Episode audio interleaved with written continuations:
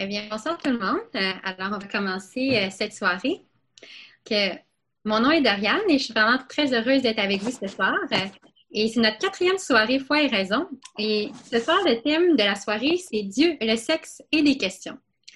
Alors, peut-être que ça vous semble choquant comme association, Dieu et le sexe. Donc, si vous êtes confus ou incertain, ben c'est normal. Puis vous êtes à la bonne place. Puis si vous êtes plutôt intrigué ou même enthousiaste, ben vous êtes aussi à la bonne place. Et euh, c'est vraiment une soirée qui est ouverte à tous, donc à la fois croyants ou non-croyants. Et on espère vraiment qu'elle va vous apporter, bon, peut-être pas toutes les réponses à vos questions, mais au moins euh, quelques pistes de réflexion pour continuer.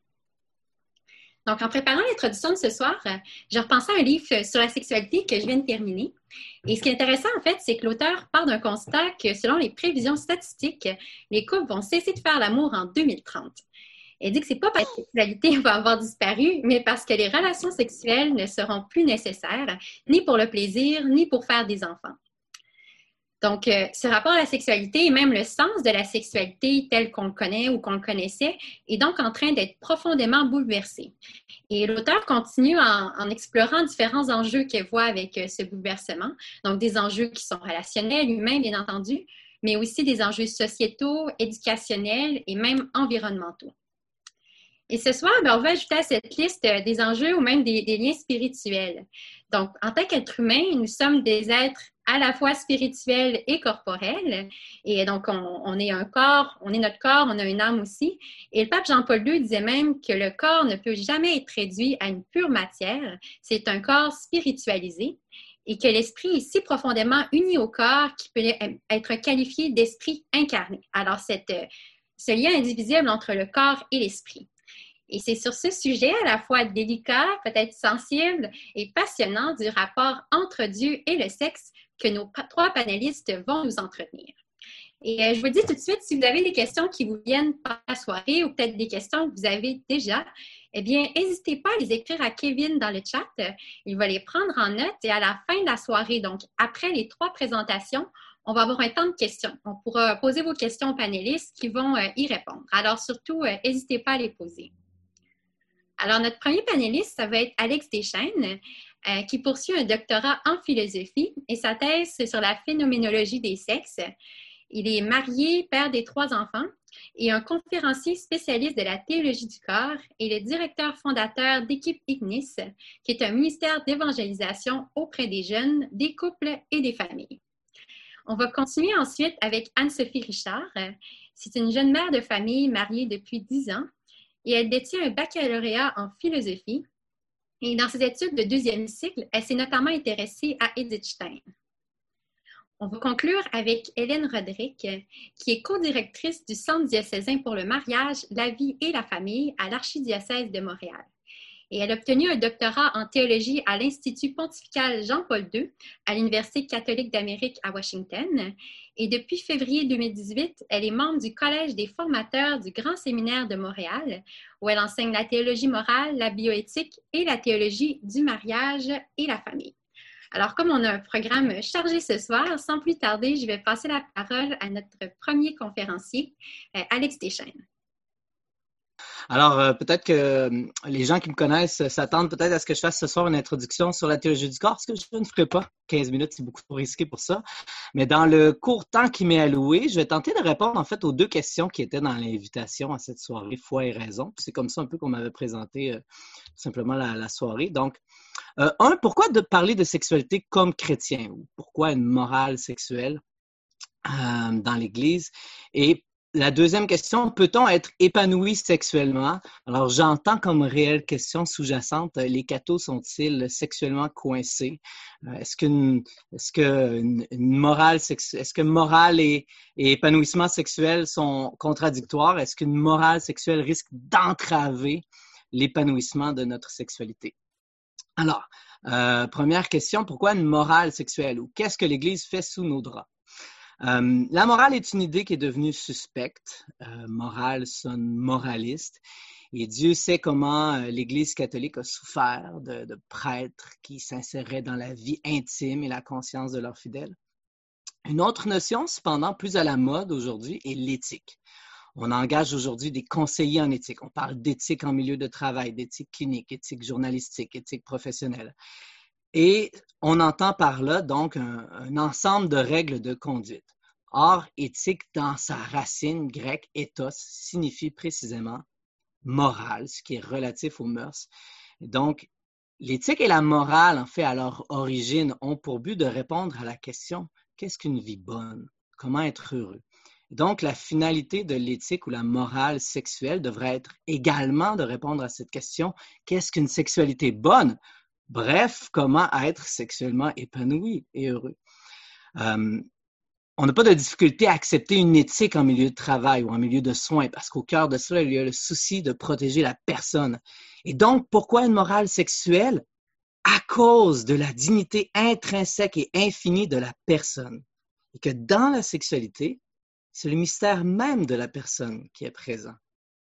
La sexualité est après la, relation intime, secrète avec Dieu, donc la, prière, la sexualité est la dimension la plus intime de la personne. Plus intime peut signifier la plus privée. Elle doit évidemment être approchée avec certainement beaucoup de pudeur, de discrétion, de tact par quiconque, par l'Église également, mais aussi la plus intime au sens la plus éminemment personnelle. Au plan humain, elle est l'endroit où la personne se dévoile le plus, là où elle est le plus vulnérable. Et en particulier la femme. Je ne sais pas si, comme homme, on a une idée de ce que ça veut dire de laisser quelqu'un entrer dans son intégrité physique. Hum, et donc, pour cette raison, précisément, la sexualité peut être le lieu du sublime, du plus grand émerveillement, comme du plus grand désespoir et même de la terreur. Dans la sexualité, c'est le mystère même de la personne qui est présente, je disais, parce que mon corps, c'est moi. C'est ma personne que je livre, que je dévoile, que je donne, parce que je donne mon corps. Et or, la personne est un don. Dès l'instant où elle est entrée dans ce monde, et l'amour est précisément la reconnaissance de ce don. Lorsque j'aime quelqu'un, je reconnais, je dis, tu es un don, tu es précieux, tu es précieux à mes yeux. Et ce que nous désirons dans l'amour, c'est que quelqu'un reconnaisse enfin le don, le cadeau que je suis au cœur de tout être humain, il y a l'aspiration à se donner, à vivre avec quelqu'un et pour quelqu'un. Et ce que dit le, corps dans l'union sexuelle, au don, au cadeau que tu es, je veux faire le don, le cadeau de ma personne. Simone de Beauvoir, euh, féministe reconnue, Simone de Beauvoir reconnaissait que ce que l'homme et la femme cherchaient profondément dans l'union sexuelle était l'abandon total de, leur personne à une autre, jusqu'au point de ne former plus qu'un. Je cite le deuxième sexe de Simone Beauvoir, la femme réclame un total abandon. Elle veut abolir tout décor, abolir la singularité de l'instant, d'elle-même et de son amant. Elle veut se perdre au cœur, au cœur d'une nuit charnelle, aussi indistincte que le sein maternel. Elle souhaite supprimer cette séparation qui dresse l'homme en face d'elle. Elle souhaite se fondre avec lui. Il faudrait que pour tous deux, recevoir et donner se confondent. Retenez cette phrase-là, je vais y revenir. Ce que Beauvoir n'a pas vu cependant, c'est que cette union indistincte, rêvée selon elle par toutes les femmes, et j'ajoute aussi tout homme, une telle union ne peut se réaliser que dans un réel, un sincère don de soi, de sa personne, sans quoi finalement chacun est rejeté à sa sphère égoïste, chacun devient l'objet de l'autre. Le don est ce qui assure qu'au sein de l'union, la personne n'est pas utilisée, qu'en étant nue, qu'en s'abandonnant, elle ne risque rien. Des études sur le cerveau de la femme ont montré que le plaisir sexuel chez elle est le plus grand seulement lorsque l'amygdale, le, centre de la peur et de l'anxiété dans le cerveau, a été désactivé. Quand la femme sent la convoitise dans le regard de l'homme, elle ne parvient pas à se reposer et à s'abandonner totalement. Elle ressent au contraire de l'inquiétude, de la tension ou même de l'amertume, de la rancune. Le corps a cette capacité d'exprimer l'amour le plus intime, le plus total, par lequel deux personnes se donnent l'une à l'autre. Donc, mon corps a aussi la capacité de mentir. Nous savons tous qu'il est possible d'être nu physiquement tout en se retirant intérieurement, émotionnellement, de prêter son corps sans s'engager. Et c'est cette division entre le cœur et le corps, ce mensonge inséré au, cœur même de la relation sexuelle qui transforme chacun en un objet d'utilisation, de satisfaction. Dans la sexualité, plus qu'ailleurs, il y a le danger pour la personne d'être utilisée. Or, une personne ne peut jamais être utilisée seulement comme un moyen, mais toujours être poursuivie en même temps comme une fin en soi. C'est là, en philosophie, certains reconnaîtront l'impératif catégorique de Kant, que Jean-Paul II, euh, Carole Wojtyla, dans sa théologie du corps, euh, dans sa philosophie, a repris, mais il lui donne une version positive de cet impératif catégorique. La seule attitude valable à l'égard de la personne est l'amour. L'amour cherche le bien de l'autre, alors que l'utilisation cherche à prendre, à tirer un bien de l'autre. Donc, lorsque je suis amoureux, je deviens responsable de la personne que j'attire dans ma sphère d'intimité. Je dois chercher d'abord et avant tout son bien. Tout ce qui fait partie de, l'amour, de la, la, relation amoureuse, la sensualité, l'affectivité sont une richesse. Mais sont, comme le dit Jean-Paul II, la matière brute de l'amour. À eux seuls, ils ne peuvent construire la maison. Si je vous donne ce soir un paquet de briques, de béton, de bois, et que je vous dis, faites une maison, bonne chance. j'ai besoin d'apprendre le métier, de voir un architecte ou un menuisier à l'œuvre. Et j'ai besoin d'un plan, d'un plan de construction. Suis-je prêt, un, à accepter que Dieu a un plan pour mes désirs? Non seulement un plan pour l'homme et la femme de toute éternité, un plan sur la sexualité humaine, mais un plan pour ma vie, ma personne, ma sexualité. Suis-je prêt à abandonner mes désirs à Dieu? Et deux, si la sensualité et l'affectivité sont la matière brute, l'intelligence et la liberté sont les énergies créatrices de l'amour. L'amour engage ma liberté pour le bien de l'autre. Emily Wilson, une vlogueuse américaine, euh, dit aussi euh, par rapport, compare en fait les deux expériences, le fait de, prêter ou donner son corps à un homme qui ne s'est pas engagé, envers qui je ne me suis pas engagé, versus son mari. L'homme qui te dit, en regardant dans tes yeux, je vais t'aimer t'honorer tous les jours de ma vie, qui dépose toute sa vie pour toi, qui dit ses voeux pour toi devant tout ton groupe d'amis et ta famille. Voilà une expérience complètement différente. Pourquoi? Parce qu'il y a une énorme différence entre partager quelque chose de si personnel, si privé, si intime à un homme qui n'a rien promis et un homme qui a promis de te donner sa vie entière. Physiquement, l'acte est le même, mais mentalement, spirituellement et émotionnellement, c'est une histoire complètement différente. Et voyez, je disais tout à l'heure, c'est le, don qui assure que, en me mettant à nu devant l'autre, en mettant à nu ma vulnérabilité, je ne risque rien. Les mots de Simone de Beauvoir de tout à l'heure, il faudrait que pour tous deux, recevoir et donner se confondent. Ces mots résonnent étonnamment dans ceux de Jean-Paul II, décrivant justement l'union des époux. L'échange du don, je cite, l'échange du don auquel participe toute leur humanité, âme et corps, féminité et masculinité, se réalise en conservant la caractéristique intérieure, on pourrait dire la pureté, la sincérité du don de soi. Donner et accepter le don se compénètrent, de sorte que le fait de donner lui-même devient accueil et celui d'accueillir revient à donner. L'accueil de la femme par l'homme et sa manière même de l'accueillir deviennent un premier don, si bien que la femme en se donnant se découvre elle-même. Et ce fait de se retrouver soi-même dans son propre don devient source d'un nouveau don de soi qui croit en vertu de la disposition intérieure de chacun. Alors, c'est un peu des grands mots, mais voyez l'idée. Si au lieu de se trouver possédé, utilisé par l'homme, et on peut euh, euh, inverser la relation, d'accord? Mais on va, allons-y du point de vue de la femme. Si au lieu de se trouver possédée, utilisée par l'homme, si au lieu de fermer la main sur son don, vous voyez, la femme est accueillie par l'homme, par un don, par un cœur qui est disposé au don, par un homme qui veut se donner également en retour. Elle peut réellement alors affirmer sa liberté, sa valeur, le choix de se donner. Et la femme trouve alors de nouveau possession d'elle-même et devient capable d'un don encore plus grand. Et donc, il y a, vous voyez, croissance dans la connaissance, dans l'intimité, et donc aussi une croissance perpétuelle du don et de l'accueil du don. Et ainsi, tout en devenant réellement un, en formant une nouvelle entité, un nous, un seul objet de l'amour, Hommes et femmes restent cependant, époux et épouses restent cependant deux sujets, de sorte qu'ils peuvent se redonner, se donner de manière toujours plus, plus grande et plus transparente. Et en faisant du donc, en faisant donc du don de soi l'exigence de la sexualité, l'Église veut vraiment en fait permettre à l'homme et à la femme de goûter dans l'union sexuelle ce qu'ils y cherchent vraiment.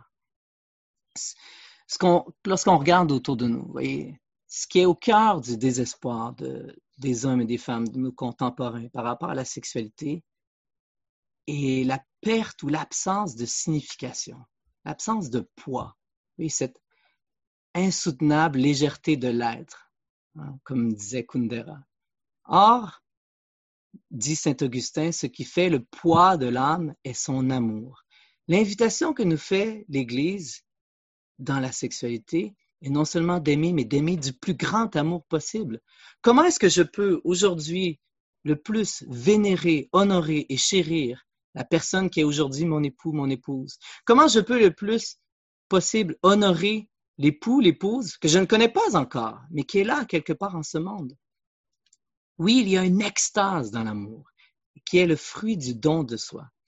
Oui, il est possible et souhaitable, désirable que les époux soient sexuellement épanouis, qu'ils soient capables de se mettre entièrement à nu, corps et âme, l'un devant l'autre, capables de la plus grande intimité.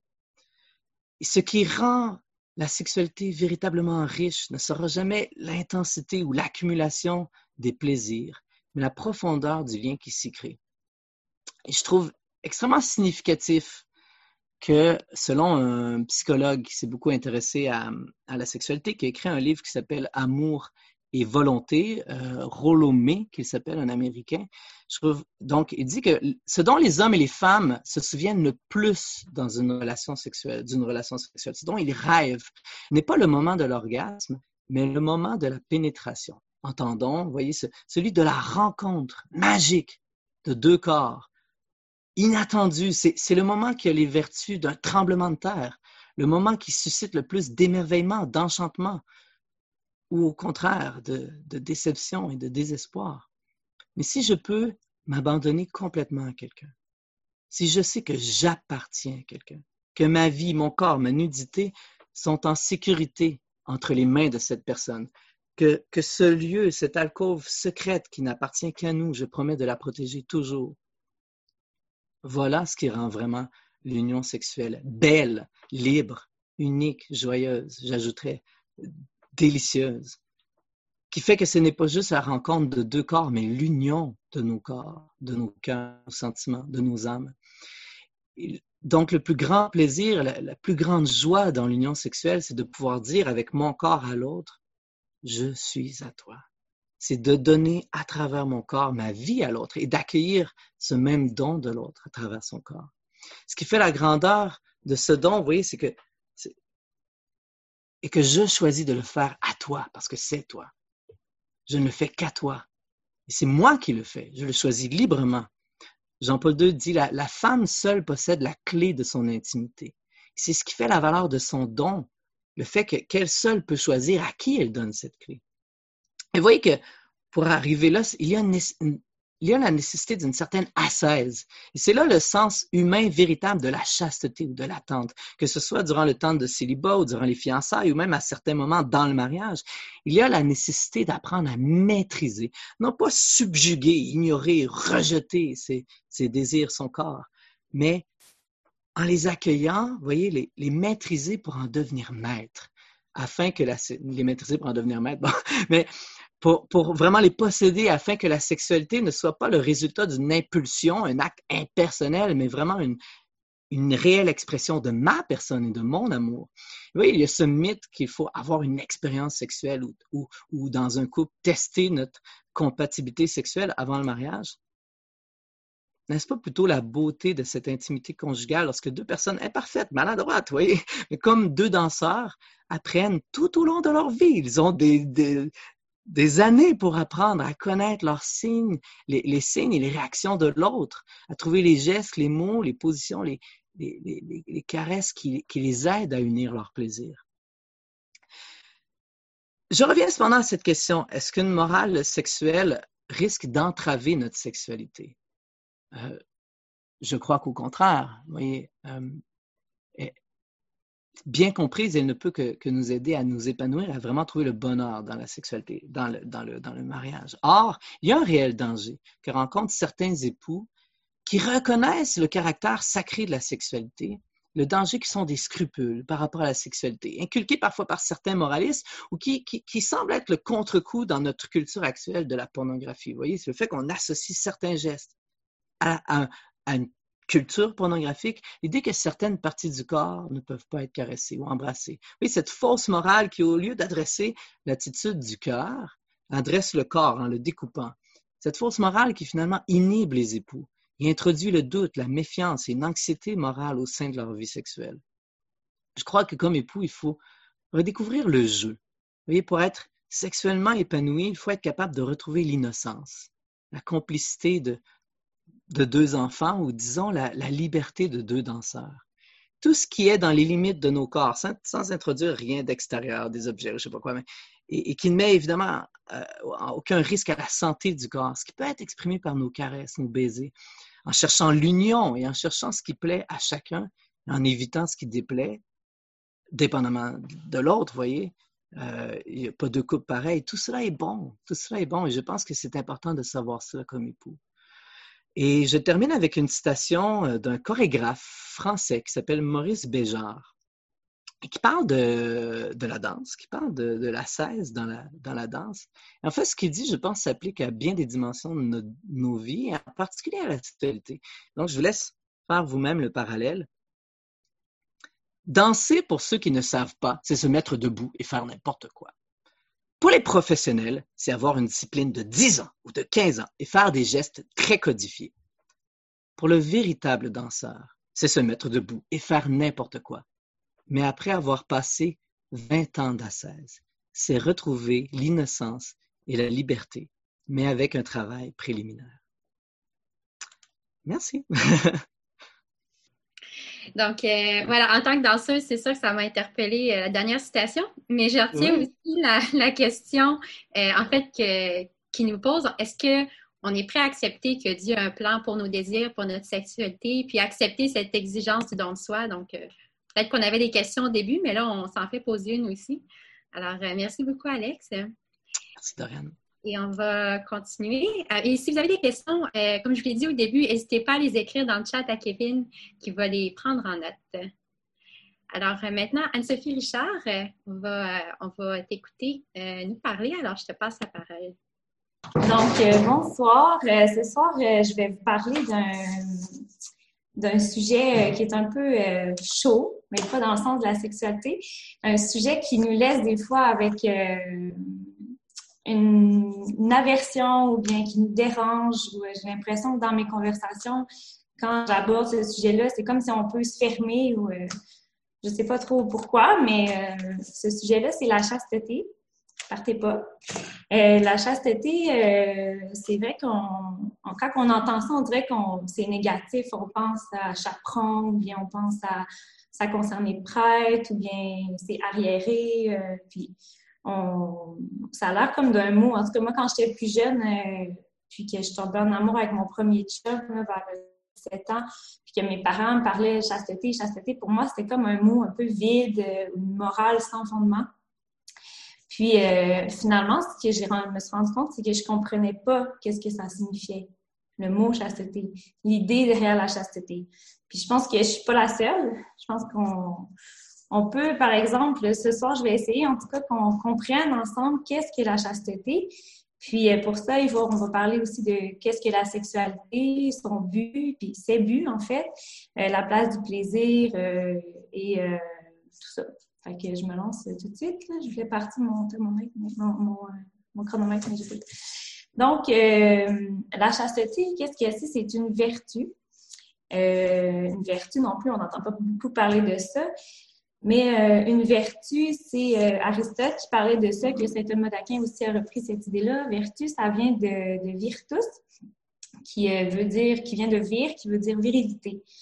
Ça veut dire, en fait, l'homme vertueux, on va dire, c'est quelqu'un qui, qui est plus homme. la vertu, ça c'est une bonne habitude qui est bien ancrée en nous, puis qui est le fruit de plusieurs actes répétés, puis qui, euh, qui nous fait choisir et accomplir le bien qui est pour nous. Euh, le vertueux, c'est celui qui est capable de choisir euh, son bien dans plusieurs actes différents. Dans la chasteté et dans la sexualité, ça va choisir son bien en matière de sexualité en modérant les plaisirs. Mais au fond, être vertueux, c'est choisir le bien, je dirais, qui nous construit, pas celui qui nous détruit. C'est donc c'est aussi le être vertueux, ça, signifie pouvoir être plus heureux. C'est choisir une chose qui va nous remplir à l'intérieur et pas nous euh, vider, je dirais. Donc, euh, voilà. Donc, la chasteté, c'est, euh, une vertu à acquérir. ce soir, je vais essayer de voir avec vous comment on fait pour l'acquérir, quelles sont les difficultés aussi qui viennent avec son exercice. Puis, on va parler de la place du plaisir aussi, de, de l'amour. Donc, c'est ça. Donc, une vertu, c'est euh, ça nous habilite à choisir et à accomplir le bien facilement avec joie. Le contraire de la vertu, c'est le vice. Euh, le vice, c'est une mauvaise habitude qui est ancrée en nous, qui nous habilite à choisir notre mal facilement et avec joie. Euh, là, je me base ici sur l'éthique anicomaque d'Aristote, pour ceux que ça intéresse, mais Aristote, il va dire on n'est vraiment ni vertueux ni vicieux. On est plutôt entre les deux. On est comme continent ou incontinent. Donc, en gros, ça veut dire que continent, c'est celui qui, on va voir notre bien, on va le désirer, on va le faire, mais pas avec joie, puis pas facilement. On voit ça dans, plusieurs aspects de notre vie. Par exemple, euh, on doit de l'argent à quelqu'un, on sait qu'il faut remettre l'argent, on va le remettre, mais peut-être ça va nous faire quelque chose, puis on ne le fera pas facilement avec joie. C'est un exemple, on peut faire ça avec euh, plein d'autres choses aussi, quand on se prive pour la nourriture, mais que ça nous fait vraiment souffrir, des choses comme ça. On appelle ça plus la continence. L'incontinence, c'est voir le bien, le vouloir, mais pas être capable de l'accomplir. On l'expérimente aussi, ça peut être avec la boisson, la nourriture, aussi dans la sexualité. C'est-à-dire, par exemple, euh, on sait que ce soir, nous, il ne faut pas qu'on boive euh, trop parce que demain, on a quelque chose d'important ou ça fait plusieurs soirs de suite qu'on boit beaucoup, puis là, on dit non, ce soir, pas boire euh, beaucoup, il faut pas que je boive beaucoup. Puis là, finalement, on a dépassé la limite qu'on s'était imposée. On appelle ça l'incontinence. C'est comme si notre volonté puis notre intelligence étaient comme un peu ligotées ou esclaves de notre passion, finalement. Donc, on essaie, je pense qu'on l'expérimente tous, on essaie un peu entre les deux. Puis, euh, c'est un chemin. La vertu, c'est un chemin, comme la chasteté. C'est un cheminement pour devenir chaste pour avoir une relation saine finalement avec la sexualité puis avec le plaisir qui vient avec, ça prend de l'exercice. Euh, de l'exercice de contrôle de nos passions, euh, le contrôle de nos passions par rapport au plaisir. C'est surtout ça. Euh, donc, pour savoir c'est quoi le bien de la sexualité, il faut se demander qu'est-ce qui ressort de bien dans la sexualité. les biens dans la sexualité, on pense facilement que c'est le plaisir. Or, c'est pas ça. Aristote va dire le plaisir, il accompagne un bien. Donc, les biens de la sexualité, strictement, c'est évidemment euh, l'union des personnes, la communion. Moi, je vais dire la, recréation du couple euh, qui se recrée à chaque fois qu'il s'unit. Puis ensuite, c'est comme il y a un double but à la sexualité. L'autre but, c'est euh, qui découle, le bien qui découle de cet acte-là, c'est les enfants, la création d'une nouvelle personne. Euh, c'est pas à chaque fois qu'on s'unit qu'il va avoir un enfant, mais il faut qu'il y ait la possibilité, il y a toujours la possibilité éventuelle, hein, même quand la femme veut pas nécessairement, ça arrive des grossesses, il y a toujours la possibilité éventuelle, la création d'une personne à chaque fois qu'on fait l'acte euh, de la sexualité. Donc, euh, on a un double but. D'abord, la recréation du couple, ensuite, la création d'une nouvelle personne. Donc, euh, le plaisir qui accompagne ça, c'est un plaisir qui est très fort. On en a parlé, Alex en a parlé. C'est un plaisir qui est tellement intense qu'il se compare à aucun autre plaisir qu'on peut, euh, peut vivre dans notre vie. Puis, euh, il me semble que cette intensité-là souligne l'importance de cet acte-là. Il me semble que c'est comme une, une preuve de l'importance, puis de la grandeur, puis de la beauté de, ce, de la sexualité. Euh, aujourd'hui, c'est difficile de voir ça parce que c'est tellement banalisé, l'acte de la sexualité, juste dans les séries qu'on écoute ou euh, les publicités à la radio, ou peu importe les conversations aussi, les moqueries, la pornographie qui réduit la sexualité au plaisir. euh, c'est dur de, de, voir que c'est pas le plaisir le but, puis aussi que la sexualité est quelque chose de grand puis de beau. Parce qu'aussi, des fois, comme Alex disait, des fois, on a des expériences euh, qui, nous ont blessés dans la sexualité, puis nous-mêmes, on ne s'est pas senti aimé, euh, ou peut-être on a développé des problèmes par rapport au plaisir ou euh, à l'autre sexe, on a de la misère à entrer puis on va réduire la sexualité à un échange entre deux personnes, puis on va réduire ça à prendre une cigarette ou aller faire un massage ou je sais pas. je pense que c'est un risque qu'on a tous à, qu'on vit tous, ce risque-là de réduire aussi l'amour finalement, puis de penser que bon, ben, c'est juste un moment à passer, la sexualité, puis c'est pas rien de plus. Mais euh, c'est pas vrai. Donc, euh, la sexualité, il y a ces grands buts-là qui sont la, communion des êtres et la création des personnes. C'est un bien qui est à préserver. Puis euh, c'est vrai qu'il faut combattre, je pense, pour préserver cette image-là de la sexualité. Puis, comment on fait? Aristote, il va parler de la chasteté il parle pas directement de la chasteté, il parle de la tempérance, qui est comme la vertu générale, qui concerne les passions qui donnent du plaisir, les désirs ardents. On en a tous. Puis ça concerne les actes de manger, la consommation de l'alcool, puis l'acte sexuel. Donc, euh, tout ça, ça concerne les passions ardentes qu'on appelle la concupiscence. Donc, euh, dans l'acte de manger, le but, ce n'est pas le plaisir le but de manger, c'est de recréer notre corps. Puis je vais dire aussi, moi je vais rajouter, recréer aussi les relations avec qui on vit. Autour de la table, hein, c'est pour ça que c'est important aussi de ne pas, mettons, écouter la télé ou avoir le cellulaire pendant qu'on mange, parce que le but de, un des buts de s'alimenter, c'est qu'il y a un côté social à ça, puis il y a des études maintenant hein, qui sortent par rapport à ça. Des fois, on observe les gens qui sont seuls, ils ont de la misère à s'alimenter parce que pour eux, ça n'a comme plus de sens de manger puis de cuisiner pour eux seuls. Il y a, il y a même un but de création de relations, j'ai l'impression, dans le fait de manger. En plus d'avoir le but de préserver notre cœur, de notre corps, continuer notre vie. Puis le plaisir vient avec ça. C'est un plaisir qui accompagne un plus grand bien. Mais si on recherche juste le plaisir dans la nourriture, euh, il y a des conséquences à ça, évidemment. On va parler des maladies, euh, je ne sais pas, le diabète, si on mange juste du chocolat ou juste du McDo parce que ça nous donne du plaisir. C'est pas choisir notre bien qui nous construit, comme je parlais au début. Ultimement, ça, ça nous détruit, ça nous fait du tort. Donc, euh, on doit s'entraîner hein, à choisir le bien par rapport à la nourriture ça, on l'expérimente tout le temps, l'incontinence ou la continence dans la nourriture, c'est, pas facile. Il faut, il faut combattre, c'est vrai. Puis, mais il y a vraiment une joie qui vient avec le fait de, euh, Aristote appelait ça l'abstinence, la, la, vertu pour euh, modérer les, euh, les plaisirs dans, dans, la nourriture. Mais, donc, il faut combattre, ça. Puis ensuite, par rapport à la boisson, c'est la même chose. Euh, on pense facilement que la boisson, le but, c'est avoir du plaisir. Mais euh, en général, quand on prend un verre, c'est pour souligner une occasion. C'est pour euh, soit souligner une fête ou bien on est content de partager une bouteille de vin avec ses amis-là.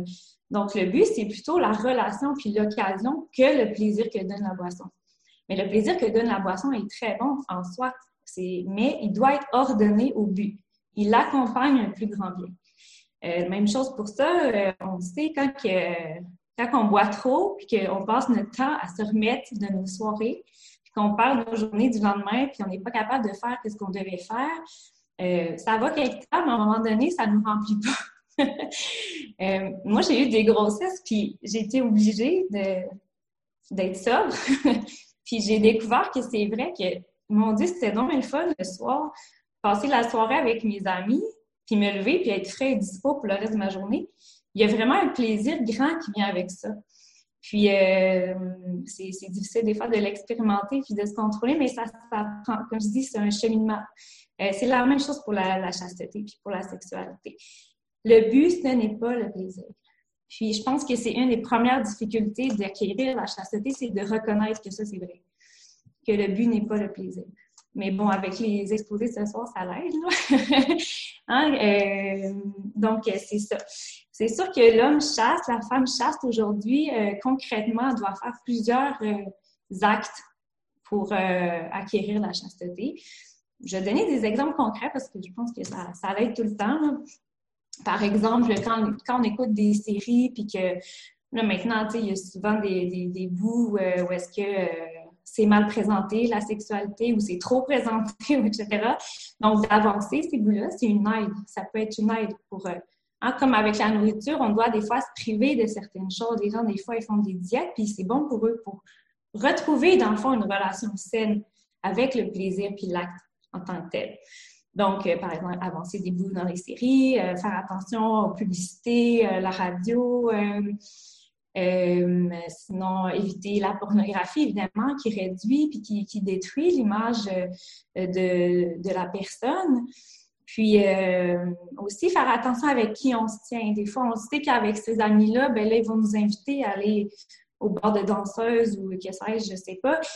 Mais euh, ça aussi, c'est un discernement à avoir pour acquérir euh, une relation saine avec euh, la sexualité. C'est ça, finalement, être chaste, hein, c'est bien user de sa sexualité en fonction du but. Toujours garder les yeux fixés sur le but qui est un bien plus grand.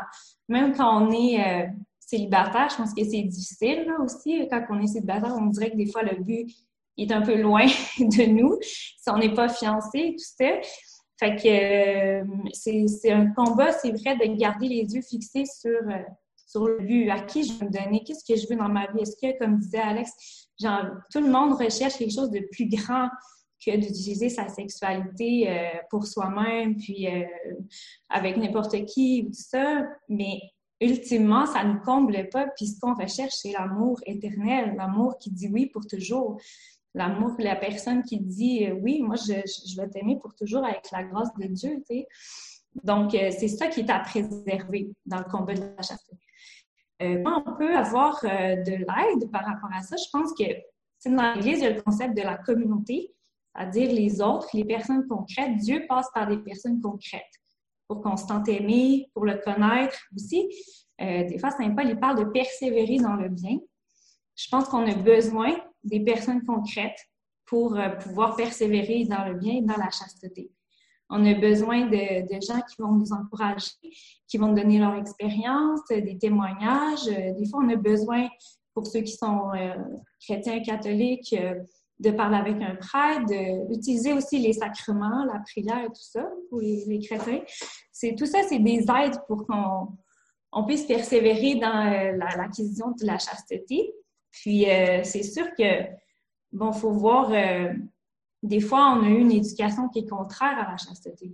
Ça se peut. Des fois, on a eu une éducation qui, qui nous, a mal éduqués euh, par rapport au plaisir. Puis moi, j'ai des enfants, puis je le vois que c'est difficile de ne pas les éduquer à passer de plaisir en plaisir, mais qu'ils décident de choisir la chose pour le bien lui-même et non pour le plaisir que ça donne. Même nous, on n'est pas, n'est pas parfait là-dedans. Donc, euh. C'est vrai que c'est un combat à mener. Mais la bonne nouvelle, je pense, c'est qu'on n'est pas seul là-dedans. Puis euh, on vit tous ce combat-là. Qu'on soit marié, pas marié, prêtre, séminariste, euh, qu'on soit célibataire. mais je pense que ça se prépare, ce chemin-là. Avant le mariage, il faut préparer aussi, hein, ou avant toute vocation, évidemment. ça s'apprend. Dans le fond, c'est ça que je voudrais dire. Ça s'apprend de, euh, de maîtriser ses passions, puis euh, notre rapport au plaisir. Hein. Puis euh, une des difficultés justement avec dans la sexualité, c'est que le plaisir est tellement grand, puis tellement fort que souvent ça va nous emporter, puis on oublie le but, puis la personne, etc. Donc c'est ça, c'est un, un, combat. Puis je voulais dire autre chose, mais là ça m'échappe. Alors, c'est ça, je pense que c'est sûr que je, on n'est pas seul là-dedans aussi. Il y a Dieu, évidemment, qui, euh, qui voit toujours notre situation puis qui, euh, qui est là pour nous aider. Hein. Dieu, c'est pas quelqu'un qui nous attend avec un bâton pour nous taper dessus parce qu'on n'a pas euh, été chaste. Ça, c'est pas vrai, cette image-là. C'est un père qui nous aime puis qui attend qu'on lui demande de l'aide. C'est tout. Moi, j'invite, en tout cas, n'importe qui, là, je parle toujours de la prière parce que la prière, c'est une conversation avec notre Créateur. Puis, même pour cette chose-là, quand des fois on se méprise ou bien qu'on banalise le plaisir et tout ça, puis, euh, mais euh, on peut demander de l'aide au Seigneur. qui, attend juste ça. Puis on a besoin d'une force, c'est sûr, intérieure, des fois, pour résister aux tentations qui se présentent à nous. Euh, surtout aujourd'hui, comme je disais, l'homme chasse, la femme chasse, elle doit faire des actes euh, à tous les jours, à toutes les semaines pour préserver euh, la grandeur de la sexualité. Oui, merci beaucoup pour cette présentation éclairante de la chasteté. Ça nous rappelle bien que c'est c'est un cheminement puis un apprentissage aussi. Et euh, c'est Saint-Augustin, je crois, qui disait, euh, qui demandait à Dieu de lui accorder la chasteté, mais pas tout de suite. Alors on voit que c'est un combat, puis je pense que, comme vous disiez, c'est un combat qui, euh, qui se mène avec, avec d'autres personnes, avec Dieu aussi, avec, en gardant les, les yeux sur le but ultime pour ne pas se décourager. Alors merci beaucoup. Et on va enchaîner avec notre troisième panéliste. Pardon. Alors, Hélène Roderick, je vous laisse la parole. merci beaucoup, Doriane. Bonsoir tout le monde. Euh, c'est un grand plaisir de faire partie de ce panel avec euh, Alex et Anne-Sophie. Et euh, maintenant que j'ai écouté leur présentation, je vois qu'on parle de la même chose, on circule autour de la même réalité. Alors, moi, je vais offrir ma présentation et c'est très complémentaire et un peu différent, mais c'est pas totalement différent non plus. Alors d'abord, je vais commencer avec une question pour regarder la question euh, d'Alex. C'est quoi la morale sexuelle et qu'est-ce qui est unique? Euh, c'est quoi le trait unique de la sexuelle catholique? Et après ça, je vais regarder trois mythes sur la morale catholique. Parce Kevin m'a demandé de, en 15 minutes, présenter l'enseignement moral de l'Église. Alors j'ai pensé, pourquoi pas regarder trois mythes et les répondre? Alors le premier serait que la morale, la morale sexuelle catholique est déconnectée de la vraie vie. Ah, ça n'a rien à voir avec ma vie, c'est des, choses abstraites seulement. Le deuxième, c'est que cette vision ne colle pas du tout à ma définition du bonheur. Ah, moi, je vais être content, je vais être heureux, mais ce que j'entends que l'Église dit et propose sur le sexe, ça n'a rien à voir avec mes désirs. Alors, c'est quoi le lien? Pourquoi je vais écouter l'Église quand je, euh, ça parle pas de ma propre épanouissement. Et le troisième mythe, c'est que euh, toutes ces règles de l'Église ne respectent pas ma liberté. Moi, je vais être libre, euh, surtout dans, ça vient des questions d'amour, des personnes que j'aime. Alors, pourquoi devrais-je suivre des règles imposées de l'extérieur? Alors, pour retourner à la question de la morale sexuelle de l'Église, euh, comme Alex a dit très bien, c'est on pense, c'est quoi la, morale? Moi, j'aime bien l'étymologie. Alors, quand je donne mes cours, je commence toujours avec d'où viennent ces mots qu'on n'aime pas? Qu'est-ce que ça veut dire vraiment? Alors, on sait que ça vient du mot latin mores. Alors, c'est les codes de conduite, des manières d'agir, euh, des habitudes. Et partout dans la vie, on a la, morale. Hein? C'est on pense vraiment maintenant dans la société avec le COVID, euh, il y a une morale dans la société qui détermine qu'est-ce qu'on fait, qu'est-ce qu'on fait pas, quand est-ce qu'on apporte un masque, à qui est-ce qu'on peut visiter, et ensuite la morale. Alors, il y a le moral partout dans la vie, c'est, c'est pas nouveau, c'est pas juste l'Église qui propose une morale. On accepte beaucoup de morale, des personnes qui nous disent quoi faire. Mais ce qui est très intéressant pour moi, et j'ai appris ça avec euh, chaque année quand je, donne le cours sur la théologie morale aux séminaristes, on commence toujours tout au début en regardant un peu l'expérience chrétienne dans la Bible et l'expérience des premiers chrétiens qui rencontrent Christ. Et on découvre que pour eux, ils ont, grâce à cette rencontre avec Jésus, c'est comme ils ont découvert une nouvelle manière de s'aimer et Alex a utilisé le mot de la dignité. C'est comme face à Jésus, ils ont découvert pour, la première fois leur dignité réelle et profonde. Alors pour nous, comme catholiques, le moral n'est pas une liste de choses à faire ou à pas faire, mais c'est toute une tradition, toute une expression de cette nouveauté de l'expérience chrétienne vécue par les personnes qui ont rencontré au début Jésus et après les personnes qui ont rencontré Jésus et jusqu'à aujourd'hui. C'est toute cette communauté qui ont découvert de nouvelles manières d'aimer, euh, une nouvelle manière de vivre en famille, de pardonner et d'être pardonné. c'est vraiment la morale sexuelle, la morale chrétienne, c'est vraiment cette expression réfléchie de cette nouveauté qui vient d'une rencontre avec le Christ. Um, si on pense, Jésus n'a pas une tablette de règles qui le sexe et la chasteté, non? J'ai pas vu ça dans le Nouveau Testament. Mais il a, on voit que constamment, il rentre en relation avec des personnes et il introduit une nouvelle manière d'être. Alors, c'est ça qui est pour moi le mot-clé d'abord pour euh, la morale catholique, c'est la, rencontre. La rencontre avec Dieu qui passe souvent, comme Anne-Marie a dit, par les autres. On découvert que Jésus par la rencontre avec un chrétien. Et euh, peut-être pour beaucoup d'entre vous, vous n'avez pas jamais euh, lu un texte de l'Église euh, qui parle de la morale. Peut-être si je vous dis qu'il n'y a pas beaucoup de textes écrits sur la sexualité, ça vous surprend, mais c'est vrai. C'est pas que l'Église prend tout son temps pour écrire sur le sexe et de dire de ne pas, pas faire des choses. Il y a très peu d'encycliques, ça, ça veut dire des grands enseignements qui parlent de la sexualité. Mais si je regarde les deux euh, les deux grands textes des derniers peut-être 20 ans, si on regarde comment ils commencent, par exemple, Veritate Splendor, la splendeur de la vérité, un grand texte sur la morale de Jean, Pape Jean-Paul II, il commence toujours par euh, la rencontre, encore notre mot-clé. Alors, il commence pas pour dire il faut faire ceci, il faut faire ça. Non, il commence par raconter l'histoire de l'homme riche qui rencontre Jésus. L'homme riche qui, a plein de désirs pour être heureux, pour être bien, pour bien vivre. Et il demande au Christ, euh, en euh, le chapitre 19 de l'évangile de Saint Matthieu, euh, Maître, que dois-je faire de bon pour obtenir la vie éternelle? Alors, c'est la, la morale, c'est une question vers Jésus. Comment vivre? Et il dit ici, et ça c'est pour moi le mot-clé, la, section clé, Jean-Paul II dit, la vie morale se présente comme la réponse due à l'amour gratuit de Dieu pour moi. Alors ici, on voit un changement de position. C'est pas qu'est-ce que euh, des règles à suivre que Dieu me donne, mais la morale devient ma réponse à l'amour que j'ai reçu aux autres.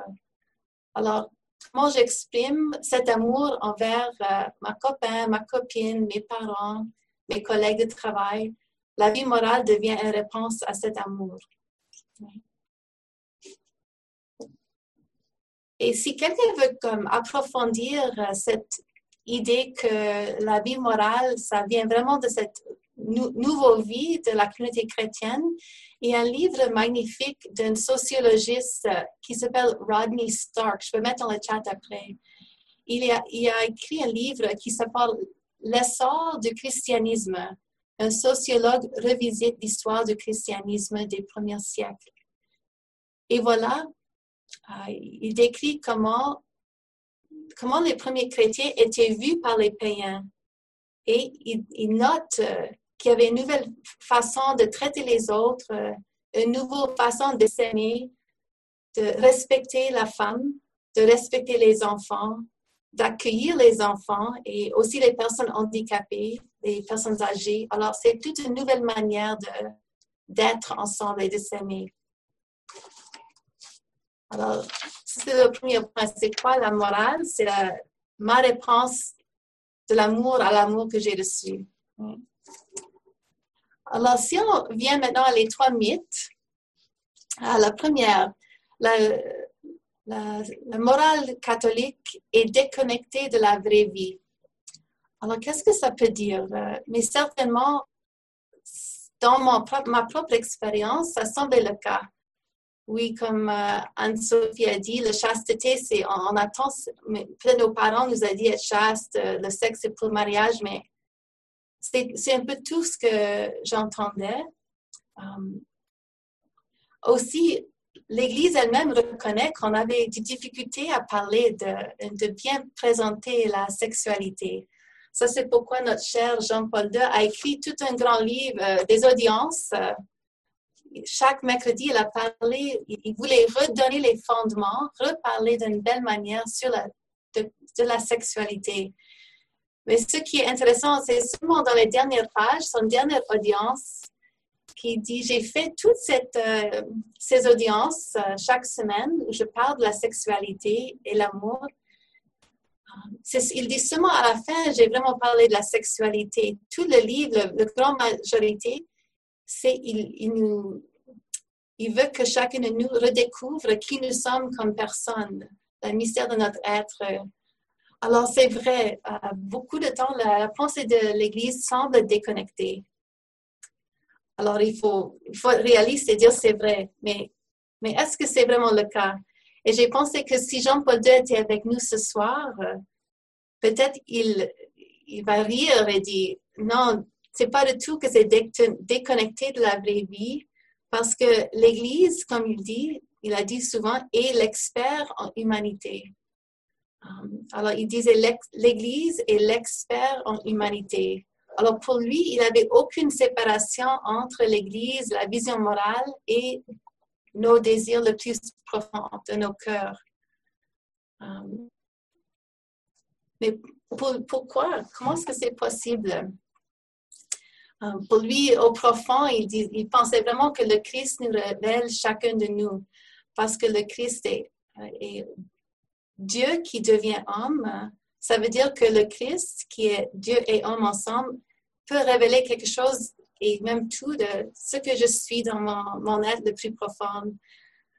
Le Christ révèle qui est Dorian, qui est Kevin, qui est Alex, qui est Anne-Sophie. C'est le clé, le clé pour connaître qui suis-je c'est de regarder le Christ parce qu'il est pleinement humain et pleinement Dieu en même temps. Et pour Jean-Paul II, ça c'était le clé de un peu euh, la chose qu'il a répété le plus souvent dans tout son pontificat. Il nous a vraiment encouragés pour se comprendre, de regarder le Christ. Alors, ce n'est pas séparé de la vie, mais c'est intimement lié à la vie.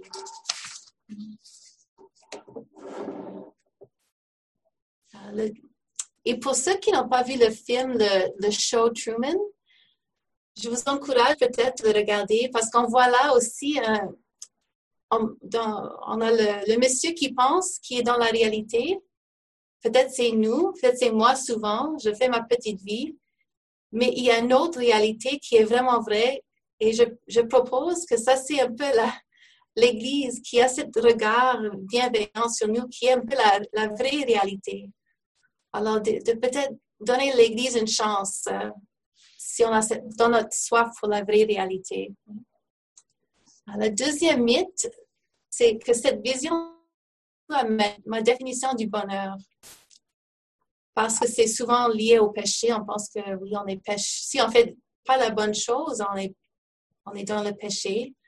Um, et on veut pas. Le, mot péché, euh, on veut vraiment éviter ce mot. C'est très mal vu on veut être libre. Mais j'aimerais partager que pour moi, euh, pour moi, à 19 ans, j'ai pensé que je ne pêchais pas. Oui, j'étais, euh, j'ai grandi dans l'église, euh, j'ai allé, je suis allée à la messe, mais je n'avais pas une connaissance de tout de ma foi. Mais à 19 ans, j'ai rencontré la communauté de l'Arche et j'ai vécu à peu près trois ans avec des personnes handicapées dans un foyer. On a partagé la vie quotidienne. Et un des livres de cette communauté, le fondateur, il a écrit un livre qui s'appelle euh, Devenir humain. Et dans ce livre que j'ai lu, euh, c'est la première fois où quelqu'un m'a décrit. Il dit que chacun de nous, nous avons un cœur. On est créé par Dieu nous avons un cœur qui est nos cœurs sont soif pour le bonheur, la joie, la bonté, la justice, la vérité. Et il dit, chacun de nous, nous sommes blessés par le péché. Alors, on ne peut pas vivre pleinement ses désirs et on va manipuler les autres et les situations pour, parce qu'on cherche ce bonheur. Et à 19 ans, c'était euh, tellement libérateur que quelqu'un me décrit comme ça. Et c'est comme la, première fois dans ma vie que je comprenais moi-même. Alors, pour moi, de découvrir que je suis pêcheur, c'était tellement une, belle chose parce que ça m'aide à comprendre la manière que je manipulais les autres et pourquoi je le faisais. Euh, et ce livre disait aussi, mais on est sauvé. Euh, le Christ est venu pour répondre à cette douleur, cette tendance à manipuler les autres. Et que le désir que, j'avais d'être heureux était vrai. C'était mis là par Dieu. Alors, ce n'était pas un problème. Alors, je pense que pour chacun de vous, tout le monde qui a aimé quelqu'un, et qui les a blessés, vous savez que euh, vous êtes pécheur. Vous n'avez pas besoin de l'Église pour vous dire que vous êtes pécheur. C'est comme une expérience de l'amour. On va blesser l'autre sans le vouloir. Et ce que j'ai découvert dans l'Église, c'est que euh, cette limite dans ma capacité d'aimer l'autre, dans, dans mon désir d'être heureux, c'est pas un problème parce que dans le fait que je suis limitée, je suis, je je pense qu'on dit, je découvre que j'ai besoin d'un autre, j'ai besoin de Dieu pour m'aider à aimer l'autre comme je veux. Et je veux maintenant partager euh, des paroles d'une chanson qui, est écrite en italien. Alors, chanson d'amour italien, c'est magnifique. Ça s'appelle en français le balade du véritable amour. Euh, alors, je vais juste lire les, c'est pas long de tout, mais je pense que ça exprime euh, ce que j'ai découvert dans l'Église, de cette, euh, cette tension entre le désir d'aimer et le péché. Alors, ça dit, je voudrais t'aimer comme Dieu t'aime, avec la même passion, avec la même force, avec la même fidélité que je n'ai pas. Alors que mon amour est aussi petit qu'un enfant, seul sans la mère, perdu dans un jardin. Je voudrais t'aimer comme Dieu t'aime, avec la même tendresse, avec la même foi, avec la même liberté que je n'ai pas. Alors que mon amour est aussi fragile qu'une fleur, soif de pluie, meurt s'il n'y a pas de soleil. Je t'aime et je remercie Dieu qui me donne de la tendresse, qui me donne de la force. Cela me donne la liberté que je n'ai pas. Alors moi, j'ai découvert, euh, en acceptant les limites que j'ai face à l'amour et mon désir d'être heureux, que je peux demander l'aide de Dieu pour aimer dans cette manière plus vraie. Et le dernier mythe, euh, c'est que la morale sexuelle de l'Église ne respecte pas ma liberté. Et je pense que le mot liberté, c'est le mot le plus précieux aujourd'hui. Um, mais peut-être j'aimerais vous demander de réfléchir vraiment sur c'est quoi votre définition de la liberté? Est-ce que ça veut dire de faire ce que tu veux quand tu veux? Um, je partageais de ma propre expérience depuis les derniers huit mois. J'habite seule alors, je fais face à moi-même chaque jour et je suis libre dans un sens. Je peux faire ce que je veux quand je veux. Je peux regarder telle vidéo, manger ça. Mais j'en ai marre de moi, marre de moi-même. On dit, je suis tannée de ma propre comme, dans sens liberté conçue comme faire ce que tu veux quand tu veux je fais vraiment l'expérience ces derniers mois que c'est vraiment ma liberté, c'est pas de faire ce que je veux, mais c'est vraiment quelque chose d'autre. Alors, j'aimerais qu'on réfléchisse peut-être dans les prochaines quelques minutes, c'est quoi la vraie liberté? Hein? Et une autre question, euh, je vous demande, quand avez-vous été libre vraiment? Hein? C'est quoi votre expérience de la liberté? Et moi, si je regarde ma propre expérience, c'était euh, peut-être euh, vraiment quand je suis avec des amis, quand je fais un travail, quelque chose est demandé à moi, à, et je réponds avec tout ce que j'ai à cette bien, la chose demandée. J'aimerais regarder deux exemples très simples pour regarder ensemble c'est quoi la vraie liberté.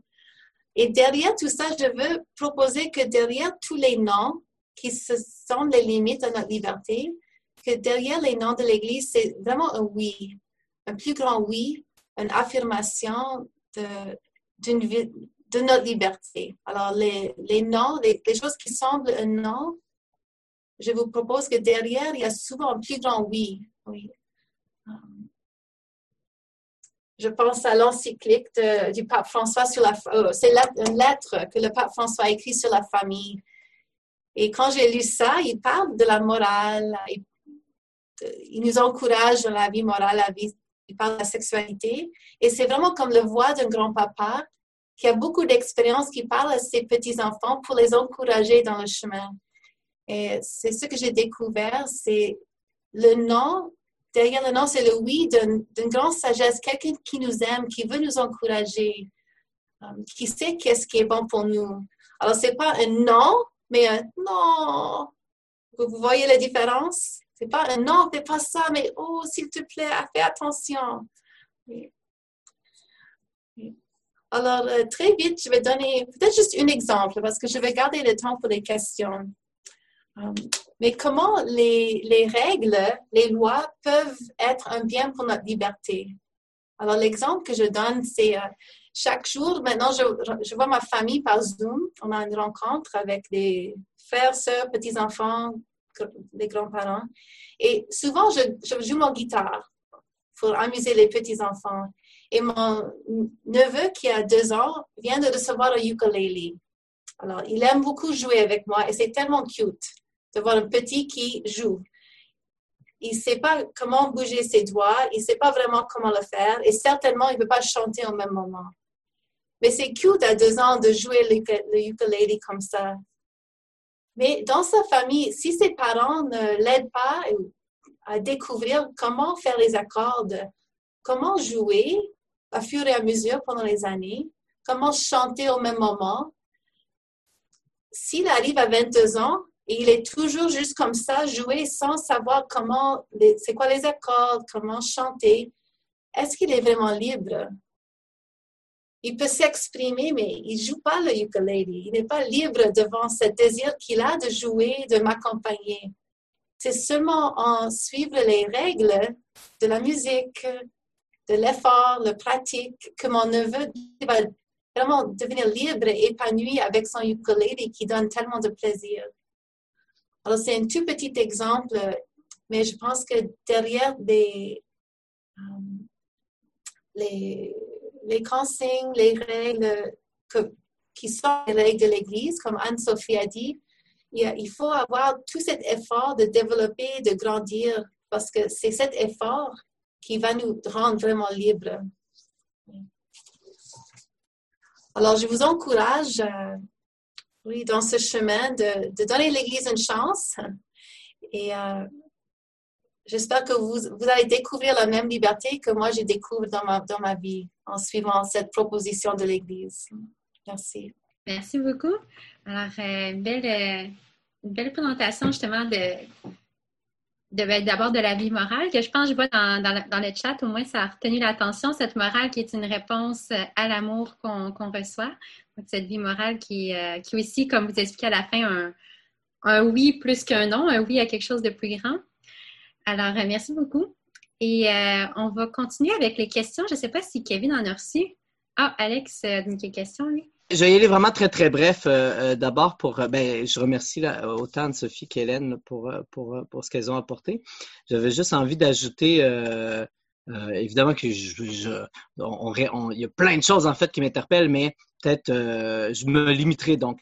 Mais particulièrement, une chose, Anne-Sophie, quand elle parlait de fermer, une chose à faire pour nous aider dans la chasteté, de, de fermer les yeux sur certaines images, de passer des fois les publicités, tout ça je pense que c'est bien, mais en même temps, euh, notre cœur est fait pour quelque chose, pour être rempli et non pas juste comme sortir ce, qui n'est pas bon.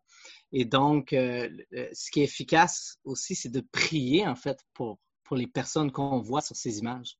Donc, de prier pour nos tentations plutôt que de, simplement comme juste essayer de les tasser, euh, surtout avec à mesure que grandit la maturité, par exemple, d'un enfant, euh, un ado et tout ça, ben, ça peut être euh, encore plus efficace ou complémentaire, je dirais, Puis Hélène posait une excellente question par rapport à la liberté. Et en fait, je ne pouvais que penser à, à ce que Jean-Paul II dit lui-même par rapport à la liberté dans Amour-responsabilité. Il dit que la liberté est faite pour l'amour. en fait, l'amour non, d'accord. La, liberté est faite pour l'amour et qui, inemployée, inexploitée par lui, par l'amour, elle donne à l'homme un sentiment de vide. Et qu'au fond, ce que l'homme désire plus que la liberté est l'amour, que la liberté est un moyen alors que l'amour est un but. Euh, je, trouve juste que ça complétait bien euh, ce qu'Hélène disait, qu'en effet, la morale ne vient pas réprimer notre liberté ou qu'au contraire, en fait, euh, s'il y a une loi comme je ne tuerai pas, personne ne se sent réprimé par cette loi-là parce qu'on n'a pas le désir d'aller contre. Alors que la, loi, je ne sais pas, euh, par rapport justement à la chasteté, alors là, où, là on, sent, plus le désir de, vouloir aller contre, alors que si on se met à vraiment désirer le bien au bout de ça, en fait, la loi devient belle.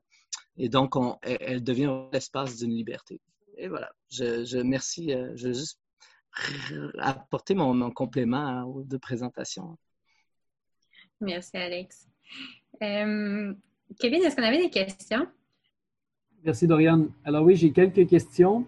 Euh, je vais peut-être commencer par une euh, pour Anne-Sophie. Donc, il y, a, une question un peu pratico-pratique. As-tu des ouvrages pour, pour approfondir cette question? Et puis, un truc concret aussi, bien là, Alex vient d'en donner un, mais pour justement qu'on se promène dans l'autobus ou je ne sais quoi, truc concret pour se garder le cœur un peu.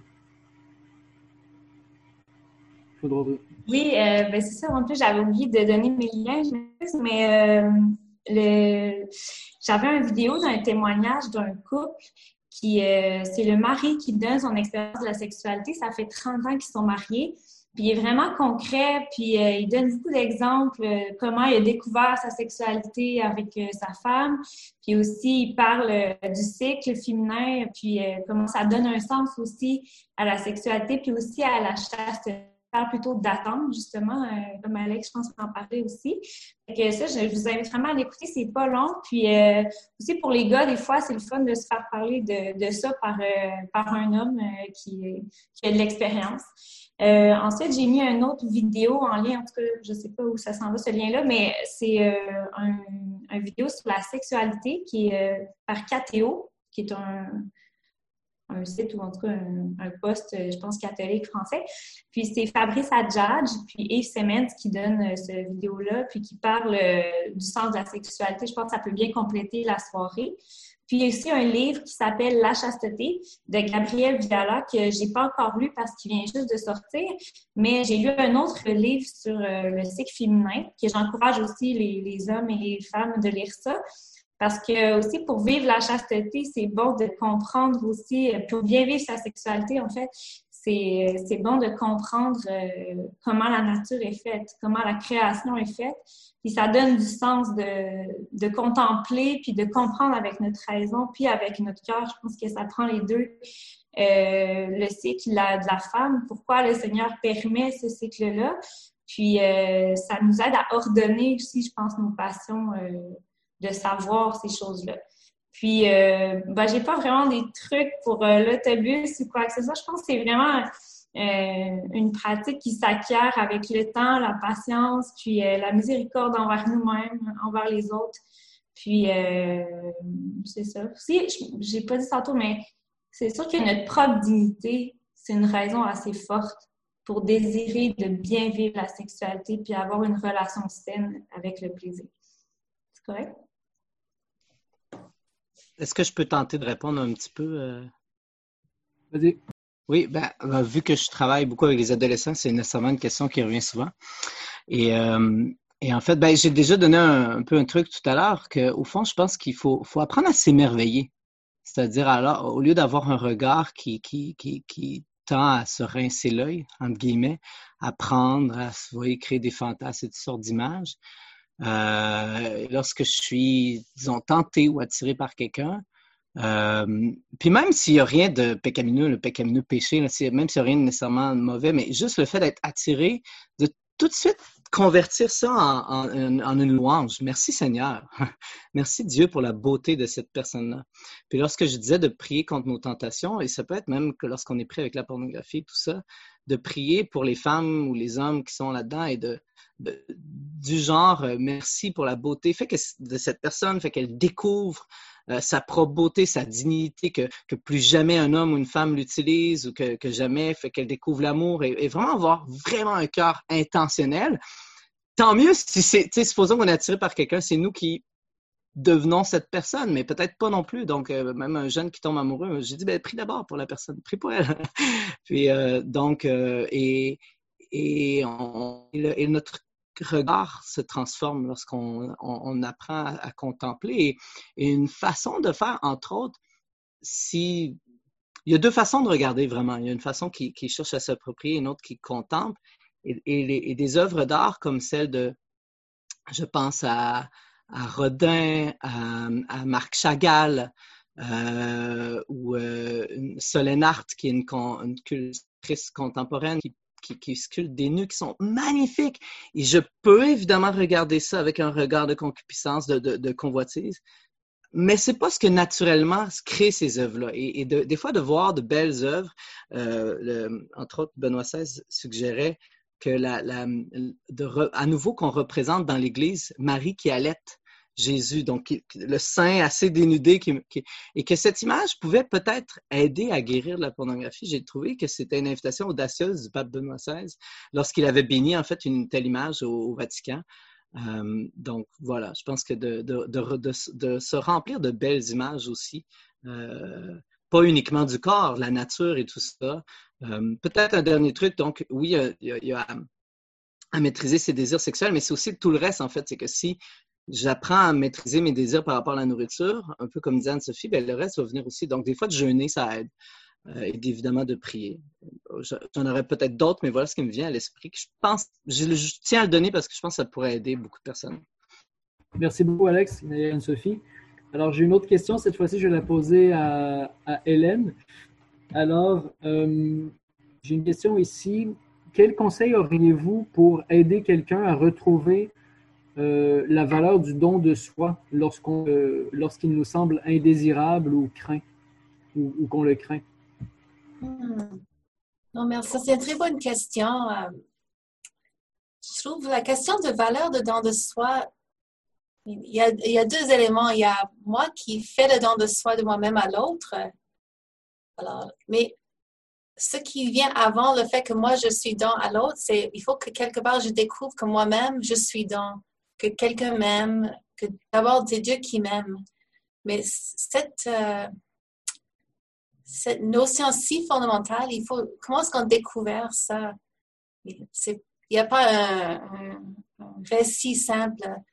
Je pense qu'il faut être toujours certaine que Dieu veut qu'on sache qu'on est aimé. Alors Dieu va travailler par nos amis, par les circonstances, par peut-être un ami dans la paroisse, par les réseaux concrets autour de nous, des vraies personnes, parce que l'Église passe par les personnes. Dieu a choisi cette méthode de l'incarnation, alors ça va toujours passer par une autre. Alors peut-être prier d'être ouvert d'abord à les relations et comment Dieu veut travailler pour redécouvrir que je suis aimée.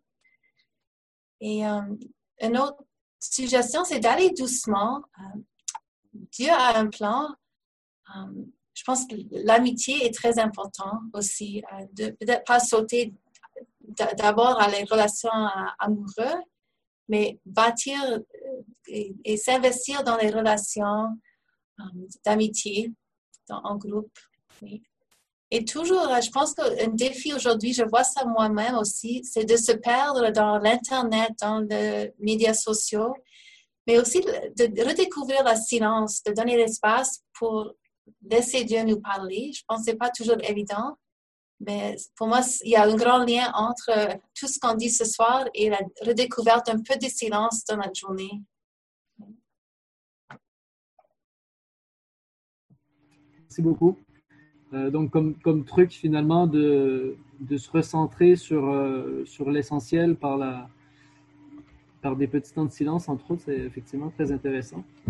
Euh, alors, j'ai une autre question. En fait, j'ai beaucoup de questions. Euh, alors, il y a beaucoup de félicitations aussi, je tiens à vous les, euh, vous les partager. Alors, on parle du don, beaucoup du don de soi à d'autres personnes. mais on élabore rarement concrètement comment pour une personne seule. Donc, la question, c'est la suivante. Peut-être c'est adressé à Anne-Sophie, mais concrètement, pour un célibataire qui se sent un peu brûlé dans ses désirs, euh, oui, on peut se tourner vers Dieu, mais il semble un peu loin là. Alors euh, voilà, je ne sais pas si tu veux répondre ou si quelqu'un d'autre veut répondre à cette question-là. Je peux essayer de répondre. Euh, c'est sûr que, en fait, Dieu, il semble loin, c'est vrai, mais en fait, Dieu, il se manifeste dans les personnes autour de nous. Puis c'est à travers ces personnes-là qu'on le rencontre, puis aussi qu'on peut le servir dans l'amour. Je pense que je comprends que comme personne seule, euh, à un moment donné, on devient un peu euh, blasé, j'imagine aussi, de de pas euh, pas satisfaire peut-être des désirs ou bien tout ça, mais c'est sûr que je pense que toute personne, qu'on soit marié ou pas, qu'on soit prêtre ou pas, qu'on soit célibataire, on a besoin d'expérimenter que le sens de notre vie, c'est de se donner pas juste dans la sexualité. Le prêtre, par exemple, il donne sa vie, mais lui aussi, il vit seul puis ou en communauté, mais il, ne satisfait pas ses désirs euh, sexuels, mettons. Mais c'est pour, comme je disais, un plus grand bien. Dans le fond, il fait un don de son corps puis de sa vie pour le service de Dieu dans la communauté, dans la paroisse, tout ça, dans l'Église. Mais on est appelé à, tout le temps, hein, on est tellement sollicité par, euh, même si on vit seul, par des amis, des événements, comme disait Hélène, par des circonstances. Euh, il y a souvent des besoins qui se présentent autour de nous, euh, de gens qu'on connaît. Puis, je pense qu'il y a une vraie satisfaction intérieure à pouvoir avoir la grâce de rendre service gratuitement. Puis c'est comme un don de soi désintéressé, qu'on parle soit dans la sexualité ou dans d'autres choses. Je pense qu'on peut l'expérimenter aussi. Puis c'est bon de, Ça donne un sens, dans le fond, à, notre vie. Euh, même quand on est marié, on a besoin d'expérimenter que ce qui donne un sens à notre réalité, euh, c'est pas de prendre les choses pour nous-mêmes, mais de se donner à nos enfants, à notre mari, puis à, rendre service finalement à, d'autres personnes. Je ne sais pas si ça répond à la question, mais Je vais peut-être ajouter euh, deux choses qui me viennent à l'esprit. Euh, la première, c'est qu'une chose que nous apprend la théologie du corps, la théologie du corps, euh, bon, maintenant, beaucoup de gens connaissent Jean-Paul II, tout ça, mais c'est en réalité maintenant le grand enseignement de l'Église sur, toutes ces questions. Et en fait, euh, une chose essentielle que nous présente la théologie du corps est que l'amour humain est à l'image de l'amour de Dieu, que l'union entre l'homme et la femme est à l'image de l'amour au cœur même de la Trinité et l'amour entre Dieu et l'homme. Et ça, c'est essentiel, c'est important. Elle est à l'image. Donc, elle n'est jamais la fin. C'est-à-dire que mon mariage ne va jamais combler les soifs les plus profondes qui sont en moi. Myriam Deschaines, mon épouse, ne peut pas combler la soif infinie d'amour qui est en moi. Dieu seul peut combler cette soif. Et la réponse, en fait, la question de la solitude, c'est qu'on n'est jamais seul. Euh, euh, Saint Augustin disait, non, c'est Saint Benoît, je crois, je ne suis jamais moins seul que seul avec Dieu. Et ça, je sais que c'est facile à répondre et que Dieu, Dieu euh, est parfois moins concret qu'on le souhaiterait. Euh, mais en même temps, c'est vital pour quiconque, qu'on soit marié, qu'on soit célibataire, de savoir que c'est Dieu, d'abord, qui, veut euh, répondre à nos, à nos soifs les plus profondes. Et il peut le faire en m'appelant à travers le mariage. Et donc, à travers mon épouse, Dieu Dieu va me donner son amour à travers cette personne concrète. Et, et Anne-Sophie a absolument raison, en fait, sur le fait que euh, Dieu se manifeste. On, est tous faits pour des relations humaines aussi. C'est pas donc. Euh, il y en a certains qui vont vivre que, seul, avec Dieu, et les autres, on est tous faits pour des relations humaines, et donc tout le monde ne vivra pas une intimité conjugale et sexuelle, non. Euh, sexuelle. ça, semble réducteur de dire ça, mais au sens voilà, d'une communion dans la chair avec une autre personne. Tout le monde ne vivra pas ça. Mais euh, non seulement Dieu veut une intimité personnelle avec chacun de nous, mais euh, tout à l'heure, lorsque je disais Dieu a un plan, c'est vrai pour chacun, c'est vrai pour le célibataire. Donc, ça peut être l'appel au célibat consacré et pas non plus, ça peut être euh, une façon différente de vivre le célibat dans le monde et tout. Mais, quelle que soit ma situation actuellement, je peux la donner à Dieu. et, et, cette, cette réalité qui est la mienne, Dieu, je te la donne, j'ai confiance en toi, je m'abandonne à toi. Très difficile, on s'entend. Je veux dire, c'est même aujourd'hui, moi, comme homme marié, c'est difficile d'abandonner ma vie à Dieu. Donc, euh, il n'y a pas une situation qui est nécessairement facile, mais voilà, Dieu est celui qui veut euh, remplir notre cœur assoiffé, infini d'amour. Et euh, voilà, certains d'entre nous sont appelés au mariage, pas tous, mais en fait, oui, si, on est tous appelés au mariage. Mais ultimement, le mariage qui va nous combler, c'est celui qui nous attend au ciel, qui est le mariage avec le Christ époux. Donc, euh, dans ce que disait euh, Anne-Sophie par rapport au prêtre et tout ça, c'est que le prêtre, il ne fait pas juste se donner à une cause. Dieu se donne, euh, le prêtre se donne à quelqu'un. Il se donne à son épouse, l'Église, et il se donne au Christ. Donc, on est tous appelés à, à se donner à quelqu'un, et Dieu c'est quelqu'un. Merci. Alors, j'ai une autre question, mais je crois que ton, ton enseignement avait donné déjà une, une, une, réponse. Donc, la question, c'est la suivante. Alors, euh, je n'ai entendu parler de la pénétration que, euh, que de la pénétration dans le, les questions sur la sexualité. Euh, je pense que c'était dans l'enseignement d'Anne-Marie, d'Anne-Sophie, pardon. je trouve ça assez réducteur de toute la question du désir charnel. On peut penser aux diverses caresses, euh, à tout ce qui peut entourer euh, finalement euh, l'amour humain conjugal autre que la, pénétration. Donc, je pense que ça, ça va, surtout que... C'est plutôt moi qui l'ai mentionné, en fait, Kevin. Toi, tu as parlé de, la caresse et du jeu. Non, mais j'ai dit le mot pénétration. ça vise. La personne disait, je crois que, parce que je crois que la question, ça allait dans le sens suivant. Euh, c'est comme s'il y avait une réduction de la sexualité à la pénétration. D'accord, d'accord. Ben, en fait, en supposant que la question, ça s'adressait à moi, c'est qu'en fait, j'ai cité un, psychologue, Rolomé, qui, qui mentionne simplement le fait que dans l'union sexuelle, l'élément que les, les, les, hommes et les femmes se souviennent le plus, l'image ou le, le, le moment d'émerveillement qui leur reste, est celui de la rencontre des corps, dans la pénétration, donc, si on veut, mais donc de, de, ce miracle qui fait que la complémentarité des corps, qui fait euh, le corps de la femme, qui a cette capacité d'accueillir le corps de l'homme en elle. Et, et c'est pas le moment de l'orgasme. Trop souvent, dans, dans l'union sexuelle, on, on, focus nos attentions sur l'orgasme. Euh, un peu comme disait euh, il faut pas oublier que le plaisir n'est pas le but. Le plaisir est le moyen de l'union, en fait. C'est-à-dire que de même que les enfants par le, jeu, tissent des liens, euh, par un bon repas, on tisse des liens.